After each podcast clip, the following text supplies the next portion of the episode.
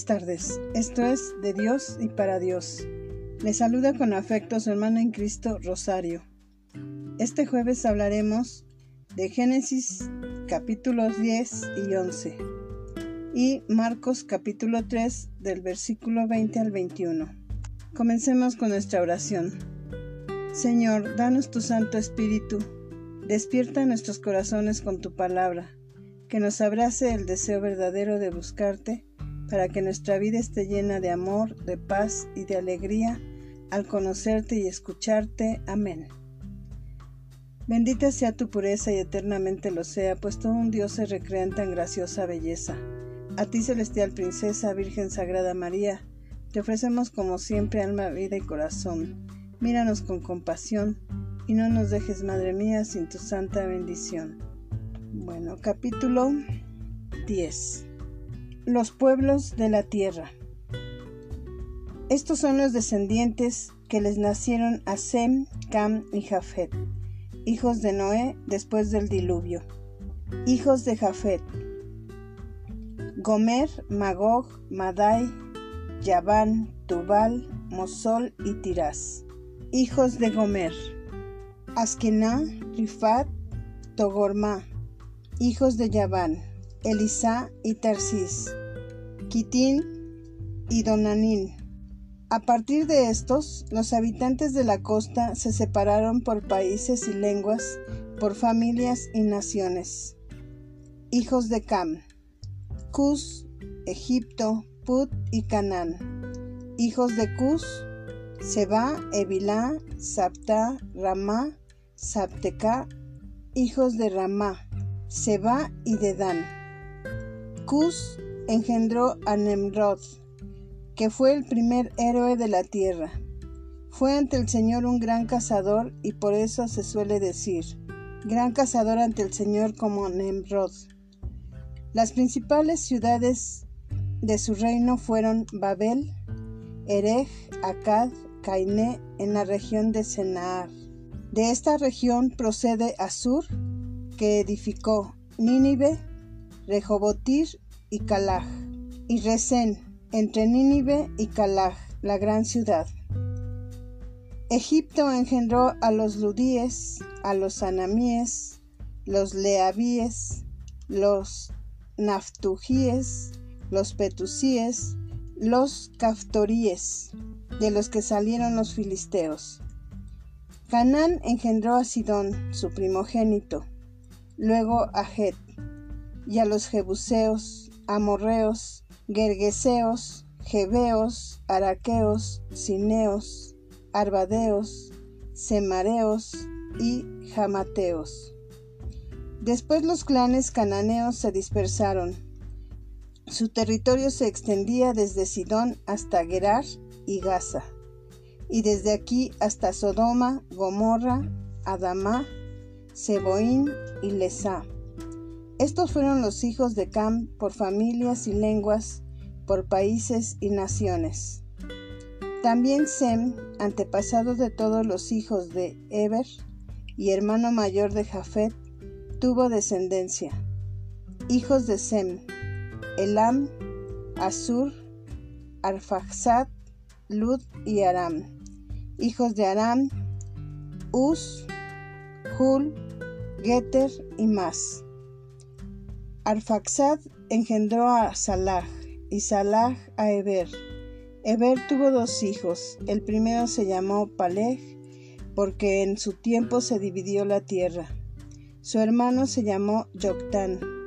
Yoctán engendró a Almodad, Salar, Hazarmabet, Yarat, Adorán, Usal, Dikla, Obad, Abimael, Seba, Ofir, Evilá, Yobad. Todos estos son los hijos de Yoctán. La región donde vivían se extendía desde Mesá hasta Zafar, en las montañas orientales.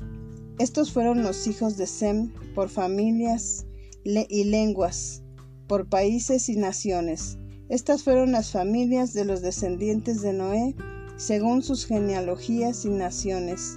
A partir de ellas se separaron las naciones de la tierra después del diluvio. Los tres hijos de Noé representan los tres grupos humanos que después del diluvio poblaron la tierra. Los hijos de Sem, cuyo nombre quiere decir el que guarda el nombre, o sea, la presencia de Dios, eran llamados semitas y se decían bendecidos de Dios. Formaron los pueblos de los hebreos, asirios, caldeos, sirios, incluidos los pueblos árabes. Los descendientes de Jafet fueron los celtas, escitas, medos, persas, pueblos de Europa, incluidos los imperios griego y romano. La descendencia de Cam eran los jebuseos, egipcios, amorreos, hititas, filisteos y pueblos de África, especialmente Misraim o Egipto, y Cus o Etiopía, y los cananeos que ocupaban Tierra Santa antes que los conquistaran los israelitas. Canaán se convertiría más tarde en la tierra prometida. En la lista de nombres que se leen en este capítulo se mezclan nombres de héroes legendarios y pueblos. Por ejemplo, los nombrados en los versículos 2 al 6 son pueblos y tribus y no personas. Vemos que Dios hace que se vuelva a poblar la tierra después del diluvio, y pasaron siglos donde la gente se reprodujo rápidamente y empezaron a dispersarse por diferentes direcciones, formando pueblos y ciudades.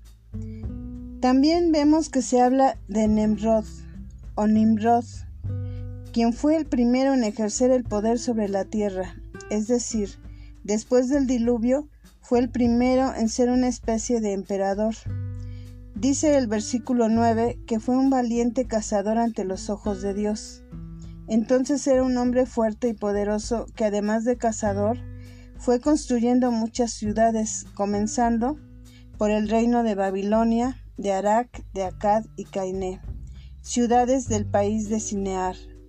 Después salió de ahí hacia Sur, donde edificó Nínive, Rehobot Ir, Calag y Resé. Entre Nínive y Calag, esta última era la capital. Se dice que el poder lo ensoberbeció y se olvidó de Dios. Capítulo 11 Origen de los pueblos y la torre de Babel. Toda la tierra hablaba una misma lengua y usaba las mismas palabras. Al emigrar, los hombres desde Oriente encontraron una llanura en la región de Senar y se establecieron allí y se dijeron unos a otros, vamos a hacer ladrillos y coserlos al fuego. Emplearon ladrillos en lugar de piedras y brea en lugar de mezcla y dijeron, vamos a edificar una ciudad y una torre cuya cumbre llegue hasta el cielo. Así nos haremos famosos y nos dispersaremos sobre la superficie de la tierra. Pero el Señor bajó para ver la ciudad y la torre que los hombres estaban edificando, y se dijo, Todos forman un solo pueblo y hablan una misma lengua, y este es solo el principio de sus obras. Nada de lo que se propongan les resultará imposible. Voy a bajar a confundir su idioma para que no se entiendan más unos con otros. De este modo el Señor los dispersó de allí por toda la tierra y dejaron de construir la ciudad. Por eso se llamó Babel, porque allí confundió el Señor la lengua de todos los habitantes de la tierra, y desde allí los dispersó por toda su superficie. El problema de este relato es que el hombre se opone a Dios por el orgullo y la soberbia. A Dios le gusta que seamos unidos para el bien, pero si hay entre la humanidad injusticias, entre algunos que se sienten poderosos y quieren oprimir a los demás por su ansia de poder, Dios interviene y los confunde. Babel quiere decir confusión. También en nuestro tiempo hay hombres ávidos de poder que se quieren sentir dioses y hacer su voluntad aunque esto se oponga contra Dios, pero al final Dios los detiene. Hasta aquí Hemos explicado todo capítulo por capítulo. Los siguientes serán solo resúmenes de lo que sigue, que es el comienzo de los patriarcas, empezando con Abraham. porque si lo siguiéramos leyendo de la misma manera nos tardaríamos mucho tiempo. Y bueno, seguimos con San Marcos capítulo 3 versículo 20. Sus parientes le buscan. Vuelve a casa, se aglomera otra vez la muchedumbre de modo que no podían comer. Se enteraron sus parientes y fueron a hacerse cargo de él, pues decían, está fuera de sí. Regresa a Nazaret. Vuelve a la región de Galilea a donde es bien conocido por todos, pero ahora el reino de los cielos está operando. Jesús y los doce están tan ocupados en el ministerio que ya no tienen tiempo ni siquiera para comer. Claro, la cosecha es mucha y los viñadores son pocos. En el reino de los cielos hay mucho trabajo y mucho mal que expulsar, y quien se entrega a la tarea de trabajar del brazo de Jesús en la lucha contra el mal, se encontrará muy ocupado. Hoy en día apenas alcanzan los sacerdotes para dar servicio a tantos bautizados y todavía faltan más. Si algún día te encuentras tú misma o tú mismo sirviendo al Señor, te vas a sorprender al ver que no te alcanzará el tiempo ni para comer a veces. Verás cuánta falta hace el trabajo del bien. En Galilea viven los conocidos de Jesús, sus familiares, amigos, vecinos, compañeros, quienes lo han visto crecer, quienes lo conocen muy bien. En una palabra, sus parientes. Como lo conocen, necesitan encargarse de él, pues dicen que está fuera de sí. En palabras cotidianas diríamos como que está loco. ¿Quiénes decían que Jesús está loco? Sus parientes. Pero si le hubieran preguntado a la muchedumbre que acudía a él, ellos no lo consideraban loco. Quienes lo juzgan son sus propios conocidos, sus parientes. Y cómo no, si se ha salido de la línea tradicional, ha roto con los esquemas, no es como los demás, Jesús se ha vuelto diferente. El único hijo ha dejado sola a su madre para marchar al desierto y a los pueblos vecinos, rodeado de un puñado de seguidores con la mente puesta en un sueño. Ha curado a algunos y regresa a su propia tierra, donde nadie es profeta. Dejó todo para salir, cambió todo solo por ti y por mí, por todos nosotros, Dejó todo para salir en búsqueda de la criatura humana. Cambió todo solo por ti y por mí, por todos nosotros. Nos prefirió aún con la crítica de los demás. Eligió ir por nosotros, aunque los suyos lo llamaran loco. Si Jesús triunfa salvándonos, habrá tenido sentido el cambio que movió su vida. Si no consigue nuestra salvación, entonces su vida habrá sido la elección de quien está loco. Pero digamos que Jesús fijó otra meta en su vida gracias a que salió de sí mismo, lo que le permitió tener un objetivo diferente a lo cotidiano, a lo normal. El objetivo de Jesús está fuera de Nazaret de Galilea, de su madre. El objetivo de Jesús está fuera de sí. El objetivo de Jesús somos todos nosotros. Y qué bueno que no pudieron hacerse cargo de él sus parientes. Qué bueno que no se los permitió. Y bueno, hasta aquí terminamos con este capítulo 3 de San Marcos, versículos 20 al 21. Por último, les voy a leer un texto escrito por Carlos Trillas, que se llama Encuentro de Azules. Una tarde frente al mar me encontré rodeado de una verdadera gama espectral de matices azules que iban desde el azul aguamarina hasta el azul rey, y se mezclaban en una especie de neblina que homologaba el paisaje y dejaba ver el azul índigo mezclado con un azul profundo del firmamento, sin línea demarcada por el horizonte, se veía un verdadero espectro de azules entrelazados y ricos en armonía y de tal amplitud cromática que no se podía distinguir dónde comenzaba un matiz y dónde concluía el otro, porque en la fusión de tonos había nuevos espectros tonales, cuyos matizados eran difíciles de precisar, pero que dejaban ver tal riqueza que el juego de azules parecía infinito. En ese encuentro de azules, sin razón para encontrarse frente a mis ojos, me di cuenta que la eternidad es como ese encuentro de azules, cuyas gamas infinitas permiten un espectro tonal de la vida y de la creación que no queda la menor duda de nuestra pobreza intelectual al cuestionar el espectro de la vida. Todas las personas que cuestionan la vida en cualquiera de sus formas reflejan la incapacidad intelectual para apreciar el espectro de vida equivalente a tener un encuentro rico con las diversas formas del color anteriormente descritas, y verse perdido en la miopía que con el tedio creado por la autocomplacencia y el egoísmo impiden tener una nueva experiencia rica en opciones. La experiencia con las diversas personas ha de ser vista siempre como una gran riqueza y debemos entender que toda persona resulta necesaria para cualquier persona en atención a que cada persona es en sí inagotable y rica y que merece tratar de ser comprendida y asistida con el mejor de los servicios que uno puede dar. Las personas deben de ser el motor de trabajo que guía nuestro esfuerzo para los demás.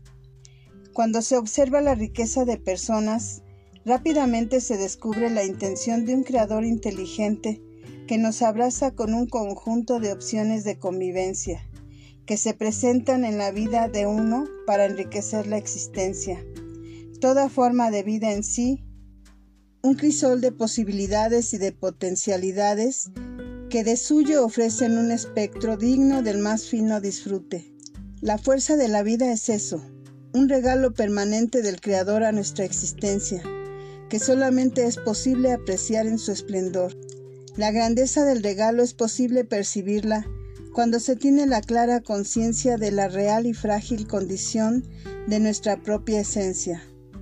Cuando un hombre se ve rodeado de su prole o de su familia, se ve impregnado de la condición de esas almas que le rodean y le otorgan el más profundo sentido de búsqueda, trabajo y lucha por la supervivencia de las mismas, y en el fondo, en ese mismo regalo amplificado. Es tan fuerte y profundo el sentimiento de apego a esas almas que casi de forma natural se otorga una donación a las mismas, normalmente de forma desinteresada y que por otra parte rápidamente se llega a la conclusión de que uno se encuentra imposibilitado para cuidar esas almas queridas y se concluye de una forma natural que habremos de recurrir con nuestra impotencia al Creador para solicitar su ayuda. En esa mezcla de impotencia y satisfacción en el apego a esas queridas almas, en donde el hombre comienza a experimentar tanto el amor en otra dimensión como el incipiente sentido trascendente de la fe que permite darle sentido a la existencia, como en ese encuentro de azules previamente descrito, en donde se aprecian miles de matices de azul. El hombre advierte las miles de matices de la expresión de esas almas y se funde en ellos para sentir y apreciar las diversas facetas del amor bien entendido. Lo que queda como conclusión clara es que cuando en el amor se funde el sentido de la vida y se sustenta en la fe, el hombre resulta gratamente regalado en un horizonte prácticamente infinito de posibilidades e inteligentes complacencias. Pero es sin duda el proyecto de donación el que exige sacrificio y solamente le corresponde al que de forma profunda vive su vida y al que aprecia la magnitud del amor que le envuelve. Sin duda alguna, es el amor a Dios el que conlleva la mejor parte, porque en este tipo de donación lo demás adquiere mayores dimensiones que justifican cualquier cantidad de sacrificios.